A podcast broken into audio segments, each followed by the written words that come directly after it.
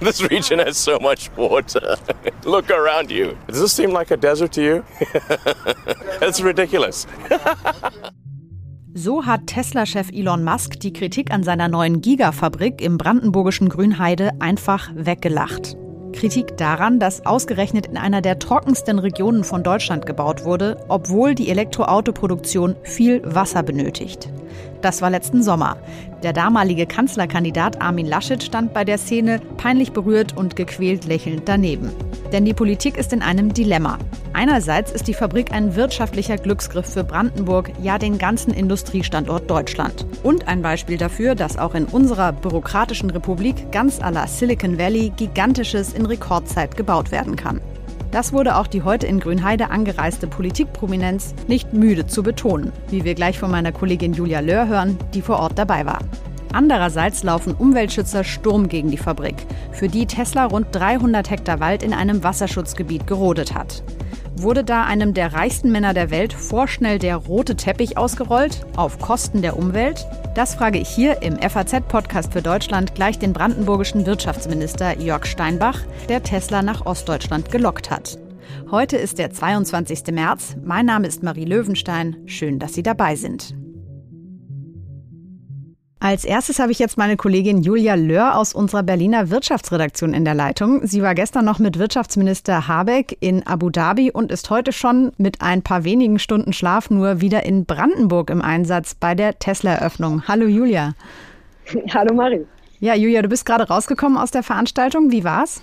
Ja, es war ähm, ein bisschen so, wie Tesla-Chef Elon Musk sich das wahrscheinlich vorgestellt hat. Es gibt zwar keine Rave-Höhle äh, in der Fabrik, aber es lief laute Techno-Musik und es waren sehr viele Leute, also mehrere hundert würde ich schätzen, da äh, entweder um sich ein Auto abzuholen oder halt äh, einfach Leute aus Tesla-Fanclubs und äh, ein sehr junges Publikum, sehr männlich, muss man auch dazu sagen. Und ja, es war schon so ein bisschen Partystimmung. Es war ja auch Politprominenz da, Olaf Scholz, Wirtschaftsminister Habeck. Was haben die so gesagt in ihren Reden oder auch am Rande der Veranstaltung? Ja, dass so viele Prominenz hierher kommt, zeigt natürlich auch die Bedeutung dieses Projektes, dass halt ein ausländisches Unternehmen hier nach Deutschland kommt, ist natürlich ein gutes Signal und deswegen haben sich die Politiker das auch nicht nehmen lassen, hier in doch recht großer Zahl zu erscheinen. Olaf Scholz hat halt besonders betont, äh, dass das jetzt, äh, dass der Osten jetzt industriell vorne dabei ist. Jetzt entsteht an dieser Stelle im Osten Deutschlands in Brandenburg eine Fabrik mit einem international tätigen Unternehmen im Rücken, das Elektrofahrzeuge ausschließlich produziert ein gutes Zeichen dafür, dass die deutsche Einheit in dieser Weise richtig funktioniert. Und es soll ja auch in äh, Magdeburg jetzt eine große Intel-Chip-Fabrik entstehen. Das heißt, ja, jetzt bei allem, was im Moment so kritisch ist, Batteriezellen, Elektroautos, äh, Chips, ist der Osten jetzt tatsächlich ganz, ganz gut dabei. Und das ist natürlich ein ganz schönes Signal, dass halt die Einheit jetzt äh, quasi vollbracht ist und das jetzt auch hier vorangeht. Ich höre so ein bisschen bei dir im Hintergrund, äh, ist einiges los. Äh, sind das Menschen, die gegen die Fabrik protestieren? Genau, richtig. Also haben sich wieder einige Klimaaktivisten hier auf der äh, Zufahrtsstraße zur Fabrik festgeklebt. Die Polizei ist mit relativ vielen Leuten da und ja, ja, es war zu erwarten, dass es ja weiter Proteste geben wird. Allerdings jetzt äh, sind es zumindest nach meinem Eindruck jetzt nicht die Menschen hier aus der Region, sondern es sind die die Aktivisten, die wir auch schon von den Autobahnen kennen. Ja, äh, wogegen da genau protestiert wird, das hören wir auch gleich nochmal von unserem Kollegen Oliver Georgi. Ähm, natürlich wurde auch Elon Musk, der CEO und Gründer von Tesla, mit Spannung erwartet in Brandenburg. Wie hat er sich denn gegeben und mit welcher Message, sage ich mal, ist er da an den Start gegangen? Ja, er hat am kürzesten von allen äh, geredet, hat davon gesprochen, dass das ein, ein Schmuckstück äh, wird, diese Fabrik, dass das ja ein gutes Zeichen für die, für die Zukunft sei, dass man sich da keine, dass man keine Sorgen haben solle, was die Zukunft betrifft. Um, I, I really want to assure everyone that you can have hope in the future. You should have hope in the future. Uh, this factory is a, a, major step in that direction. Uh, so believe in the future. Dadurch, dass halt in der Halle viele Tesla-Anhänger waren, wurde natürlich dann jeder Satz äh, von ihm dann euphorisch beklatscht. Also es war recht kurz und also ist er da jetzt nicht auf die, die Probleme noch näher eingegangen, sondern hat einfach seine Freude darüber Ausdruck verliehen, dass, dass jetzt hier heute die ersten 30 Autos dann tatsächlich auch ausgeliefert werden konnten. Du eilst jetzt zurück in die Redaktion, um deinen Text für morgen abzuliefern und wahrscheinlich auch für unsere Online-Seite. Ich will dich nicht weiter aufhalten. Danke für den Moment trotzdem. Klar, gern geschehen, Marie. Soweit der kurze Vor-Ort-Eindruck. Damit Sie aber auch die Hintergründe verstehen, habe ich jetzt jemanden hier im Studio, der zuletzt für den Politikteil der Sonntagszeitung ausführlich in Brandenburg dazu recherchiert hat, wie die neue Tesla-Fabrik bei den Menschen dort ankommt. Hier sitzt jetzt mein Kollege Oliver Georgi. Oliver, wir haben es gerade am Handyempfang der Kollegin vielleicht schon ein bisschen erspüren können. Grünheide, wo diese Hightech-Fabrik jetzt steht, ist mitten auf dem Land. Schilder uns doch mal, was ist das für eine Gemeinde? Ja, Grünheide ist ein malerischer kleiner Ort, eine kleine Gemeinde, so 40 Kilometer südöstlich von Berlin, also am unteren Stadtrand. Viel Wald, äh, viel Platz, viel malerische Seen und äh, Landschaften, aber eben wenig Industrie und wenig Wirtschaft. Und von daher war das für Tesla äh, ein Ort, an dem man sehr schön äh, eine Fabrik hinbauen kann, weil man eben da viel Platz hat und wenig mhm. Sorge, dass man direkt an die nächste Fabrik dran stößt. Die Entscheidung, die Fabrik zu bauen, ist ja 2019 relativ überraschend gefallen. Und dann wurde diese Fabrik da hochgezogen in nur zwei Jahren. Wie es dazu gekommen ist, darüber spreche ich gleich noch mit dem brandenburgischen Wirtschaftsminister. Aber erzähl du uns doch mal, wie das logistisch vonstatten gegangen ist und ja, auch wie sich die Gemeinde dadurch verändert hat. Na, die Gemeinde hat sich natürlich äh, enorm verändert. Äh, Im Grunde hat ja Elon Musk äh, 2019 verkündet, nach einer Ausschreibung, die er in Europa gemacht hat, dass er die äh, neue Fabrik dort bauen will. Innerhalb weniger Wochen, kann man sagen, äh, haben dort die Arbeiten begonnen. Also äh, man hat in einem Wasserschutzgebiet dort angefangen, Bäume zu roden, und zwar ganz schön viele, 300 Hektar Fläche. Wow. Weil man sich ja vorstellen muss, in der ersten Ausbaustufe sprechen wir von 12.000 Mitarbeitern, irgendwann von 500.000 äh, Autos, die dort gebaut werden mhm. soll. Und daneben ja noch eine eigene Batteriezellfabrik. Also da ist schon enorm viel Platz, der da, der da gebraucht wird. Und das sozusagen mit der ganzen Infrastruktur, mit der mit den Straßen, mit den Schienen, mhm. die man dafür braucht, um auch die Logistik äh, bewältigen zu können, hat natürlich die Gemeinde und die, äh, die Struktur dort enorm verändert. Mhm. Heute geht es ja los mit der Auslieferung der Autos. Eigentlich wollte Musk ja, dass das schon letztes Jahr im Sommer passiert. Dann hieß es Dezember und jetzt ist es eben schon März. Aber man muss schon sagen, im Vergleich zu ähnlichen Projekten in Deutschland ist das phänomenal schnell gegangen mit der Tesla-Fabrik. Wie kann das sein? Naja, man hat natürlich dann enorm auf die Tube gedrückt. Im Grunde hat Tesla mit Vorabgenehmigungen gebaut. Also es war, äh, gab noch keine endgültige Genehmigung. Aber, und das war das Novum dort, auch in der deutschen Ansiedlungsgeschichte, äh, Tesla hat auf eigenes Risiko gebaut. Das heißt, äh, wenn eine Genehmigung oder die, die endgültige Genehmigung nicht erteilt worden wäre, hätte Tesla theoretisch alles wieder zurückbauen müssen. Und selbst jetzt, heute sollen die ersten Autos ausgeliefert werden, konnte Tesla die nur probeweise produzieren, weil sozusagen immer noch Auflagen erfüllt werden müssen und es eine elendlange Hängepartie gab über die Frage, ob man dort überhaupt umweltgerecht und nachhaltig bauen darf. Wie findet denn die Bevölkerung das Ganze?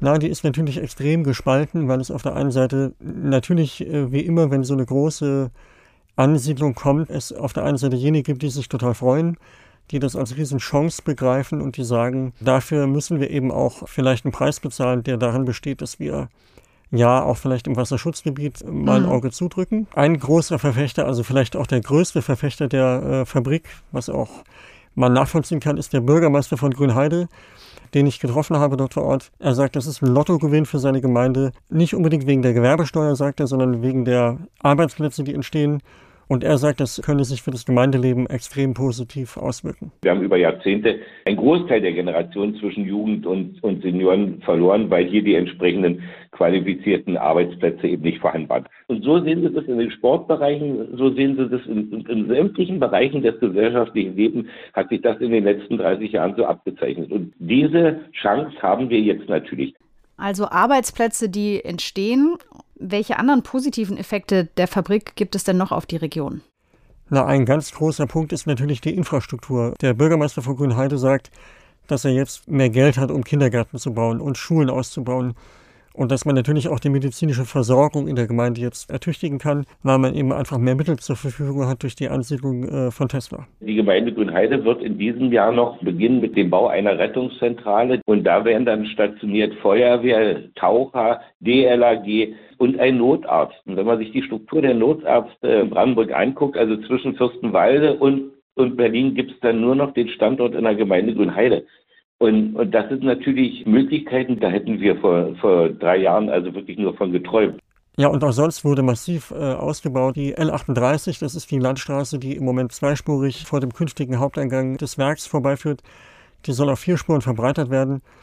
Es gibt einen Bahnhof, der Bahnhof Fangschleuse, der soll näher an das Werk verlegt werden, damit die Mitarbeiter von Tesla besser zur Arbeit kommen. Und auch der Takt der Bahnstrecke, die nach Berlin führt, auf der einen Seite und auf der anderen Seite Richtung Frankfurt-Oder, der wurde ausgebaut. Äh, früher fuhr die Regionalbahn jede Stunde und jetzt alle, alle 30 Minuten. Das ist etwas, da haben wir über 15 Jahre äh, drum gerungen, was natürlich auch eine Riesenerleichterung ist für die vielen Pendler, die nach wie vor nach Frankfurt und nach Berlin pendeln. Okay, verstehe. Das heißt, nicht nur können jetzt tausende Arbeiter zu der Fabrik hinpendeln, sondern auch Menschen Grünheide, die nicht in der Fabrik arbeiten, können da wohnen bleiben und dann zu anderen Arbeitsstätten, zum Beispiel nach Berlin, pendeln. Was macht denn diese bessere Anbindung zum Beispiel mit der Region? Ich könnte mir ja vorstellen, dass jetzt viele Menschen da auch gezielt hinziehen, weil der Alexanderplatz ist ja tatsächlich nur 50 Kilometer von Grünheide entfernt. Ja, das kann sein. Es gibt aber natürlich auch die Befürchtung der anderen Art, dass die hochqualifizierten Arbeiter, die in in der Fabrik benötigt werden, dass die dann eben nicht in Grünheide mhm. wohnen wollen, sondern lieber in Mitte, eben in Berlin und dass die dann lieber rauspendeln und in der Großstadt wohnen. Mhm. So. Ähm, das muss man einfach mal schauen. Das sind die Befürchtungen der, der Menschen vor Ort. Fest steht, es wird äh, um eine Menge von Mitarbeitern gehen, 12.000 Mitarbeiter in der ersten Ausbaustufe und Prognosen gehen langfristig noch von viel mehr aus, von 40.000 Menschen. Das heißt, auch das kann enorme Auswirkungen noch in der Zukunft auf die Region haben. Also steigende Immobilienpreise, Preissteigerungen bei der Gewerbesteuer oder Erhöhung bei der Gewerbesteuer. Und die Hoffnung der Befürworter von Tesla ist natürlich, dass die ganze Region eine Dynamik bekommt, die auch weitere Industrieansiedlungen möglich macht. Es gibt auch schon Ideen, im weiteren Umfeld äh, neue Siedlungen zu bauen für die vielen Menschen, die dort arbeiten und dann hoffentlich auch wohnen werden. Deswegen habe ich auch Bürgermeister Christiani gefragt, ob Grünheide jetzt eigentlich zu einer Großstadt wird. Ich kriege oft die Frage gestellt, wird sich Grünheide zu einem zweiten Wolfsburg entwickeln? Kann ich ganz klar sagen, nein. Und das ist ein ganz einfaches Rechenbeispiel. Die Gemeinde Grünheide verfügt über eine Gesamtfläche von 126 Quadratkilometer. Davon sind 95 Quadratkilometer Wald 5 Quadratkilometer Wasser. Also bleiben bloß noch 26 Quadratkilometer. Da wohnen jetzt aber schon 9000. Insofern ist es schon aus der gegenwärtigen Gesetzeslage und rein rechnerisch nicht möglich, dass Grünheide sich irgendwo zu einer größeren Stadt entwickeln kann. Christiani sagt, dass die Gemeinde in den nächsten Jahrzehnten auf maximal 13.000 Einwohner anwachsen kann. Das heißt aber, ein Viertel der Einwohnerschaft, die es heute gibt, könnte noch dazukommen. Hm. Das waren jetzt hauptsächlich die Befürworter, von denen wir bisher gehört haben. Es gibt aber natürlich auch viele kritische Stimmen. Wen hast du da zum Beispiel getroffen? Ja, zum Beispiel Manu Heuer, die da sehr vehement den Widerstand organisiert. Die hat eine Bürgerinitiative gegründet gegen das Werk und äh, als ich mit ihr gesprochen habe, hat sie die Fabrik als den größten Umweltskandal in der Geschichte der Bundesrepublik bezeichnet. Dadurch, dass teilweise die Straßen siebenspurig ausgebaut werden müssen oder sollen und dadurch halt noch Tausende an Hektar Wald gefällt werden müssen, wird sich das Mikroklima erheblich verändern. Und das Schlimmste ist letztendlich, dass diese Fabrik in einem Trinkwasserschutzgebiet steht. Wenn es dort zu einem Störfall kommt, dann ist nicht nur das Trinkwasser in der Region betroffen, sondern auch für große Teile von Berlin. Die Landesregierung weist diese Bedenken alle zurück und verweist auf das aufwendige Genehmigungsverfahren. Aber wie gesagt, äh, nicht nur bei Menschen wie Manu Heuer bleiben da erhebliche Zweifel. Stichwort Zweifel. In deinem Artikel schreibst du ja auch, dass der Wasserverbrauch der Fabrik vielen Sorgen macht. Was hat es damit auf sich? Ja, genau. Das ist, äh, man muss sich vorstellen, das ist eine Region, die viele Seen hat. Also an der Oberfläche ist viel Wasser, aber eben unten tief in der Erde ist es sehr trocken. Und das beunruhigt auch Manoheuer. Die Bevölkerung wird seit Jahren aufgefordert, Wasser zu sparen, weil wir auch eine der trockensten Regionen von Deutschland sind. Aber wenn der reichste Mann der Welt kommt und sagt, er möchte bei, in der Nähe von Berlin bauen, und dann wird ihm alles vor die Füße geschmissen, beziehungsweise der rote Teppich ausgelegt. Das ist für mich der größte Umweltskandal überhaupt. Ja, derzeit ist die Versorgung gesichert, aber wenn die Fabrik mal irgendwann noch weiter ausgebaut werden würde, dann könnte schon eine Trinkwasserknappheit drohen. Davor warnt zumindest der zuständige Wasserverband. Und das Thema ist immer noch heiß diskutiert, wurde vor Gericht verhandelt. Es gab Umweltverbände, die dagegen geklagt haben, dass der örtliche Wasserverband mehr Wasser fördern darf für Tesla, für die Fabrik. Die reguläre Fördererlaubnis die wegen Tesla 2020 um einige Millionen Kubikmeter erhöht worden ist.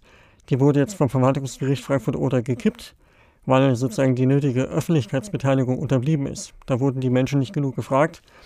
Das soll jetzt nachgeholt werden. Man hat jetzt aber einen Kompromiss erstmal gefunden, zumindest mittelfristig. Es gibt eine Duldung, also Tesla darf diese Menge Wasser im Moment entnehmen. Aber äh, das ist immer noch ein Streitpunkt und die Frage ist, ob das noch zufriedenstellend geklärt wird in den nächsten Monaten. Aber man könnte ja den Umweltschützern auch entgegenhalten, ja, Elektroautos sind doch eigentlich gut fürs Klima, sind klimafreundlich. Befriedet das die Kritiker nicht? Na, ich glaube, viele Umweltschützer oder auch äh, Gegner der Fabrik sind da durchaus gespalten. Die sehen schon, dass Elektroautos ganz gut sind, aber wollen nicht den Preis dafür zahlen, dass eine so große Fabrik mit möglichen Umweltschäden oder Umweltschädigungen bei Ihnen äh, vor Ort in der Gemeinde steht. Zumindest sagt das Manu Heuer, die ist absolut kein Fan der Technologie. Es ist ja nicht nur, dass durch diese Fabrik die Natur zerstört wird, sondern es werden auch andere Menschen ausgebeutet. Denen wird das Wasser weggenommen, um Lithium und Kobalt für diese Scheißbatterien zu fördern. Und das ist für mich, hat mit Umweltverträglichkeit überhaupt nichts zu tun. Ja, klingt also so, als hätte Tesla da zumindest in einigen Teilen der Bevölkerung noch ein massives Imageproblem. Wie geht die Firma denn dagegen vor? Äh, die haben einen Tag der offenen Tür veranstaltet im vergangenen Sommer. Da ist auch Elon Musk eingeflogen, sehr öffentlichkeitswirksam, wie so ein Außerirdischer, der mit seinem UFO da landet. ähm, es gab dann den Rummel mit einem Riesenrad. Die Menschen konnten in die Fabrik rein und sich das schon mal angucken. Und auch der Bürgermeister von Grünheide sagt, naja, das hat viele Bürger beruhigt, weil das auf einmal dann plastisch wurde und man das Gefühl hatte, die kümmern sich. Auch technisch versucht Tesla die Bedenken zu zerstreuen, weil die Kritiker sagen, da könnte Batteriesäure oder könnten giftige Stoffe in die Umwelt gelangen.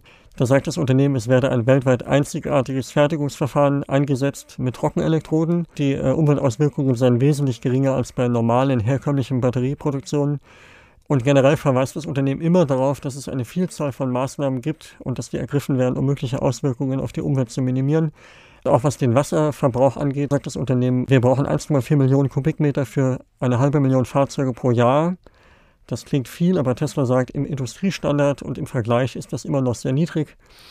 Aber wie gesagt, Tesla weiß schon, äh, was es da macht und welche, welche Bedenken mhm. da bestehen.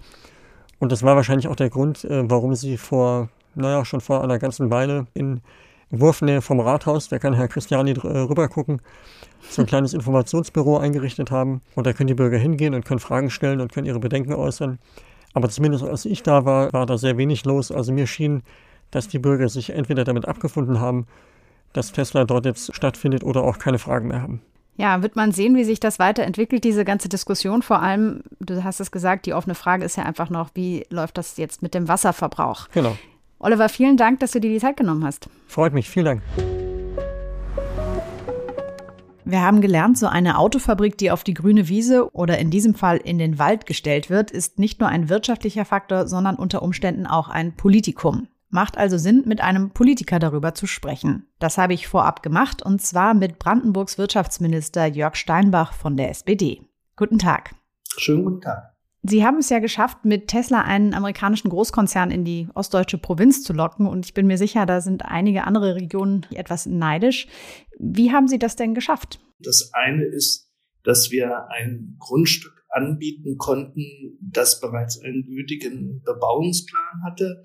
Das zweite ist, dass wir wirklich eine hohe Vertraulichkeit realisiert haben. Es ist mir mehrfach nachträglich von Tesla auch gesagt worden, dass die Tatsache, dass wirklich bis zum letzten Tag nichts an die Öffentlichkeit gedrungen ist, hat über die Zeit zu einem doch sehr engen persönlichen Vertrauensverhältnis geführt. Insofern, glaube ich, sind ein paar Faktoren ganz günstig zusammengekommen. Mhm. Wir haben gerade hier in der Sendung schon gehört, die Menschen vor Ort in Grünheide und in der Umgebung, die erhoffen sich ja von Tesla, von dieser Fabrik Jobs und Perspektiven gerade auch für junge Menschen, Weiterentwicklung der Infrastruktur. Einige Anwohner, mit denen wir gesprochen haben, hatten auch die Befürchtung geäußert, dass die Arbeitsplätze am Ende aber gar nicht ihnen zugutekommen könnten, sondern Arbeitnehmern aus dem nahen Polen oder hochqualifizierten ausländischen Ingenieuren, die dann lieber in Berlin wohnen und gar nicht in der Region. Wie sehen Sie das? Das, was uns mitgeteilt worden ist, das sind natürlich jetzt keine scharfen Zahlen, aber dass ausländische Beschäftigte aus Polen äh, maximal einen Anteil von 30 Prozent haben werden also der größte Teil, das sieht man auch heute schon bei den bisher knapp 2600 Beschäftigten, die schon einen Arbeitsvertrag auf der, dort haben, die kommen doch aus dem näheren Umfeld und Berlin, klar ist die Metropolregion da an der Stelle ein, ein Magnet. Das ist ohne jede Frage. Aber wir erwarten ehrlich gesagt auch eine Wirkung auf Bereiche, die eben insgesamt etwa mit einer Stunde Pendlerzeit erreicht werden können, also in anderen Teilen Brandenburgs oder auch bis rauf nach Mecklenburg-Vorpommern. Und mhm. schlussendlich, wir werden auch diese Zahlen nur wirklich realisieren können, wenn wir auch noch Menschen von einer deutlich größeren Entfernung aus der Bundesrepublik nach Brandenburg locken können. Da kommt uns ein bisschen zu Hilfe, dass die deutschen OEMs im Augenblick heftig Personal abbauen, weil der Bau von Elektrofahrzeugen eben nicht so personalintensiv ist wie auf, bei den Verbrennern. Das sind Menschen, die erstens schon eine gehörige berufliche Erfahrung haben, die schon an Autos gearbeitet haben und die damit natürlich auch ideale Fachkräfte für Tesla darstellen. Holt sich Deutschland damit denn nicht eigentlich die Konkurrenz ins Haus? Ist das so eine schlaue Idee? Wir haben ja eigene große Autokonzerne, die wir eigentlich gerne gestützt sehen wollen. Ja und nein. Also ich glaube schon, dass diese Ansiedlung oder die Entscheidung, hier zu uns zu kommen, war für die deutsche Automobilwirtschaft schon ein gewisser Hallo-Wachruf. Was sich in den letzten zwei Jahren an Unternehmensentscheidungen getan hat, die eigene Elektromobilität nach vorne zu bringen. Ähm, VW hat vor ganz kurzer Zeit entschieden, in Wolfsburg dafür nochmal ein komplett neues Werk zu bauen. Das ist aber nicht das einzige Beispiel. Also ich glaube, es war sogar wichtig für die deutsche Automobilwirtschaft, diesen Hallo-Wachruf zu haben. Das hat insgesamt uns, glaube ich, auf diesem gesamten Markt konkurrenzfähiger gestaltet. Es ist ja so, dass in Grünheide, wir haben es gerade gehört, die Fabrik bis vor kurzem ohne endgültige Genehmigung durch das zuständige Landesamt gebaut wurde und stattdessen sogenannte Vorabgenehmigungen erteilt wurden, mit denen Tesla die Fabrik ja auf eigenes Risiko bauen konnte. Mittlerweile ist die Genehmigung des Umweltlandesamtes ja da mit Auflagen. An dem Prozedere haben sich aber trotzdem viele gestört. Kritiker des Projekts sagen, damit hätten die Behörden in Brandenburg und damit sie, Elon Musk, eigentlich übereilt einen roten Teppich ausgerollt. Ist dem so? Nee, ganz definitiv nicht. Und ich würde sogar das äh, ausgesprochen umdrehen. Also ich lade jedes Unternehmen ein, nach Brandenburg zu kommen, was diesen gleichen Weg gehen will. Ich selber war ja auch elf Jahre in der Industrie. Dann werden Anlagen zunächst geplant, dann wird die Genehmigung bearbeitet und wenn dieses da ist, dann wird gebaut und im letzten Schritt wird dann sozusagen in Betrieb genommen. Und das heißt, alle Prozesse, alle Teilprozesse bewegen sich in einer zeitlichen Kette und dauern zwangsläufig auf diese Art und Weise deutlich länger. Und Tesla hat auf die Art und Weise es geschafft, diese Prozesse größtenteils zu parallelisieren. Das schafft es dann, dass man in gut zwei Jahren äh, komplett ans Netz gehen kann. Und ich sage mal umgekehrt, also wenn wir konkurrenzfähig sein wollen bei unserer schnelllebigen Zeit, bei unserer sehr schnelllebigen Technologieentwicklung, dann ist das in meinen Augen ausgesprochen ein Muss. Hm. Vorwürfe gab es ja jetzt in den letzten Monaten und Wochen auch darüber, dass die Förderung des Vorhabens durch öffentliche Gelder angeht. Wenn ich das jetzt richtig gelesen habe, musste das Unternehmen sich ja nur an einer einzigen Zufahrtsstraße zum Werk finanziell beteiligen, was den Ausbau der Infrastruktur außenrum anging. Ist das bei einem Unternehmen, das allein im letzten Jahr einen Gewinn in Höhe von 5,5 Milliarden Dollar nach US-amerikanischen Buchhaltungsregeln gemacht hat, überhaupt zu rechtfertigen? Wenn eine Infrastruktureinrichtung geschaffen wird, an der die gesamte Kommune mitpartizipieren kann, also jeder private Autofahrer die Straße mitbenutzen kann, dann ist es klar, dass das eine kommunale ähm, Infrastrukturentwicklung ist, die entsprechend mhm. auch äh, dort bezahlt wird. Wenn es eine Straße wäre, die exklusiv nur von Tesla äh, genutzt werden würde, dann ist es auch völlig klar, dass Tesla das alleine bezahlen müsste. Und äh, wenn Sie an die Bahnstrecke denken, da ist schon vor mehreren Jahren die Entscheidung getroffen worden, dass man die Regionalbahnzüge verlängern will. Und damit ist eben auch nicht nur Tesla der Nutznießer, mhm. sondern auch der gesamte private und sonstige Pendlerverkehr nach Berlin hinein oder nach Frankfurt oder. Und dann ist es klar, dass es eine von uns zu tragende Infrastruktur ist. Kommen wir jetzt mal auf ein großes Thema, das im Zusammenhang mit der Tesla-Fabrik ja bis heute sehr stark diskutiert wird nämlich die Umweltbedenken. Also da gibt es den abgeholzten Wald, es gibt die Tatsache, dass da eine Fabrik in ein Wasserschutzgebiet kommt und auch die Frage, ob in der Region genug Wasser vorhanden ist, macht vielen Umweltschützern Sorge. Was sagen Sie denn? Wie ist es zu rechtfertigen, in einer der trockensten Regionen Deutschlands und insgesamt mit dem Klimawandel, der uns ins Haus steht, ja, so eine Fabrik hinzustellen, die so wahnsinnig viel Wasser verbraucht? Also erstmal muss man mal äh, relativieren, wie viel sie Wasser verbraucht. Ja, also wenn ich das jetzt zum Beispiel mit einer äh, Kraftwerks- und Bergbauanlage in der Lausitz äh, vergleiche, die braucht dreimal so viel Wasser wie diese Automobilfabrik. Und da könnte ich noch eine ganze Reihe von anderen Beispielen heranführen. Das Zweite ist, wir haben natürlich die Wasservoraussetzungen vorher geklärt und Tesla wusste von Anfang an, auch vor der Standortentscheidung, dass die Wasserhebemöglichkeiten, die wir dort in der Region haben, im Augenblick, so wie sie gebaut sind, an der Stelle nur für diese erste Ausbaustufe reichen. Ähm, das heißt, es laufen im Augenblick geohydrologische äh, Erkundungen, wo zusätzliche Brunnen gebaut werden können, die dann logischerweise auch ein Stückchen weiter weg sind. Und da muss das Wasser eben zur Fabrik transportiert werden und damit wird es dann auch sicherlich etwas teurer, als wenn es dicht dran ist. Aber das ist Teslas Problem. Das lässt sich aber technisch auf diesem Wege lösen. Hm. Treten wir ganz zum Schluss noch mal einen äh, Schritt zurück und sprechen über eine Frage, die sicherlich viele Hörer auch interessiert, einfach deshalb, weil Tesla als Unternehmen und ja auch sein Gründer auch fast schon einen Kultstatus haben. Sie haben ja Gelegenheit gehabt, jetzt einen Einblick in die Firmenkultur zu erhalten. Wie ticken denn Tesla und Elon Musk so? Ist das sehr anders als deutsche Unternehmen? Also ganz definitiv. Das, was man sich an der Stelle klar machen muss, ist, wir machen genau das, was Sie vorhin so ein bisschen gemacht haben, nämlich auf Basis des, des Börsenwertes des Unternehmens, ähm, dieses sozusagen gleichzusetzen mit einem internationalen Konzern wie Mercedes oder wie VW oder Vergleichbares. Weit davon entfernt. Die innere Struktur von Tesla, ob man das jetzt glauben mag, aber nicht glauben mag, aber ich kann es an vielen Punkten auch praktisch belegen, funktioniert nach wie vor wie ein Startup. Das heißt, das ist ein Unternehmen mit einer extrem flachen Hierarchie, wo Elon Musk sämtliche Entscheidungen, die Kosten von mehr als 50.000 Euro bei dieser Fabrik verursachen, persönlich freigibt. Das heißt, er ist in den tiefsten Detailtiefen dieser Fabrikanlage drin. Ich habe persönlich eben auch die Erfahrung machen können, dass ich bei mehreren dieser Treffen mit ihm überhaupt nicht über Politik, überhaupt nicht über Genehmigungsverfahren, sondern als Verfahrenstechniker tief mit dem Physiker über Batterietechnologie, über Verfahrenstechnik, Prozesstechnik habe reden können. Er will jedes Detail an der Stelle sozusagen selber mitsteuern.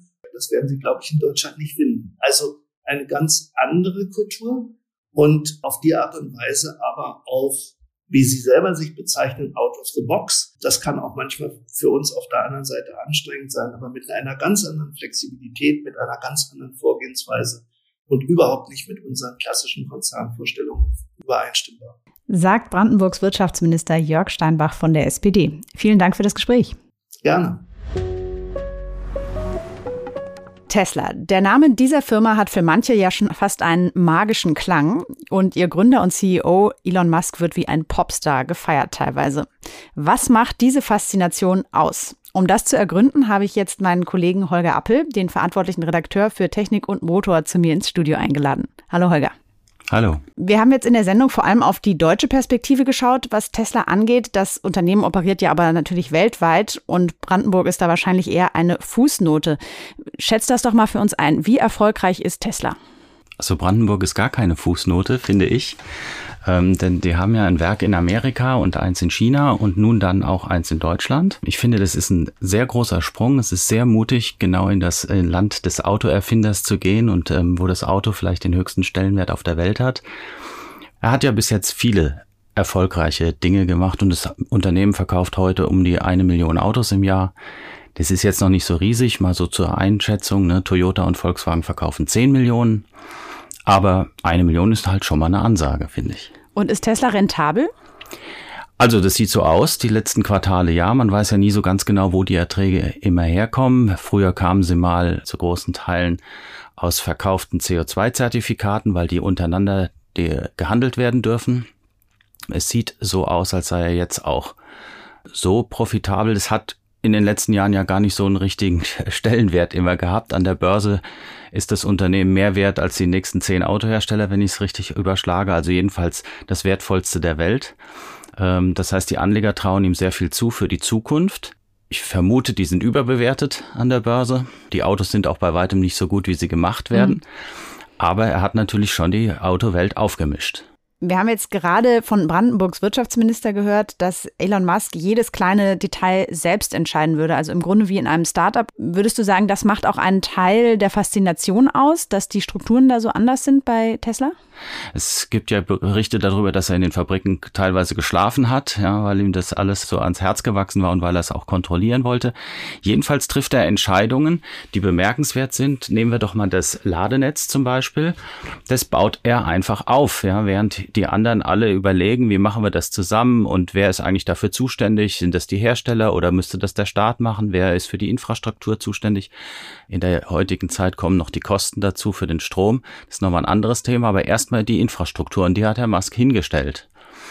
Und deswegen ist das Auto auch angenommen worden. Nun verkaufen die in Deutschland pro Jahr mhm. 35.000 Autos, das ist eher überschaubar. Aber sie haben einen Ruf wie Donnerhall und wir sind ja nun alle Teslas gefahren, zuletzt auch das Model Y, was dann aus äh, Brandenburg kommen wird. Mit dem fährst du natürlich auch auf der Autobahn nur 120 oder mhm. 130, sonst ist die Batterie zu schnell leer und man kommt nicht so weit. Aber sie sind Top-Niveau, wenn nicht die besten äh, im Markt. Was würdest du denn sagen? Müssen sich die Autobauer in Deutschland jetzt warm anziehen, wenn die Gigafabrik an den Start geht? Weil du hast es ja gerade gesagt, Tesla ist technisch weiter als die deutschen Autobauer. Also die deutschen Autobauer müssen sich immer warm anziehen. Das machen sie übrigens seit 100 Jahren und ziemlich gut, sonst wären sie nicht die erfolgreichsten der Welt. Also insofern ist mir da nicht so bange. Aber es ist schon so, dass er sich auch in der Batterietechnik mehr traut. Es ist so, dass er es geschafft hat, eine Welt um dieses Auto herum zu bauen, was die Menschen fasziniert. Tesla hat keine Kunden, Tesla hat Fans. Ja. Es ist sowas ähnliches wie ein Apple, iPhone oder mhm. sowas. Mhm. Und äh, ich kenne keine andere Marke, vielleicht außer Porsche oder so, die so einen Fanclub hat. Man kauft sich nicht ein Auto, sondern Lifestyle irgendwie auch. Ja, natürlich, du kaufst ja auch eine, eine Aussage in die Gesellschaft hinein, denn die Autos an sich sind jetzt nicht überragend. Also vor allem die aus amerikanischer Produktion sind auch qualitativ höchstens Durchschnitt. Die aus China sind übrigens deutlich besser. Und ich nehme mal an, Brandenburg wird auch mit deutscher Präzision arbeiten und dann ist er noch mal ernster zu nehmen als ohnehin schon. Hm.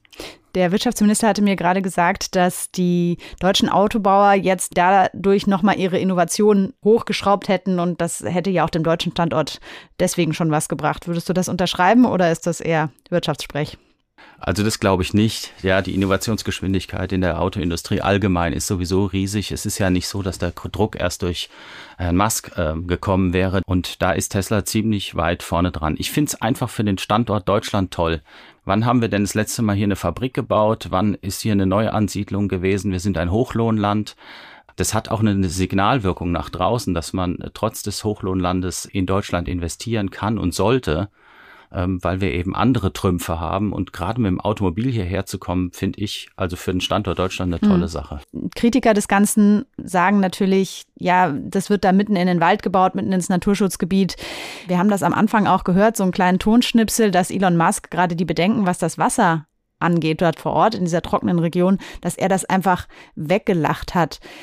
Was würdest du sagen? Ist das ein Unternehmen, was sich dieses grüne Deckmäntelchen umhängt, sich aber am Ende dann doch eher auf die wirtschaftliche Seite schlägt und dem die Umweltbedenken dann egal sind. Also sicher ist eins, dass die Produktion von Elektroautos, vor allem der Akkus, natürlich überhaupt nicht CO2-neutral ist und die Umwelt stark belastet. Mhm. Ähm, das ist in, gilt für alle Hersteller so und ich hoffe mal, dass diese Dinge Wasserverbrauch und Stromverbrauch und was man so hat, dass das dort ausreichend geprüft wird. Da vertraue ich mal den deutschen mhm. Behörden. Es gibt keinen Ort, an dem das vollkommen umweltschonend funktionieren wird. Dem muss man ins Auge sehen und dann finde ich, muss man es so schonend wie möglich machen. Aber wir wollen doch auch ein Industrieland bleiben. Und ich finde es super spannend zu beobachten, zu beschreiben, für uns als Zeitung auch, für die Kundschaft sowieso, weil sie eine weitere Option hat. Das war der heutige FAZ-Podcast für Deutschland. Wenn Sie Feedback und Themenvorschläge haben, freuen wir uns wie immer über eine Mail an podcast.faz.de. Bis zum nächsten Mal.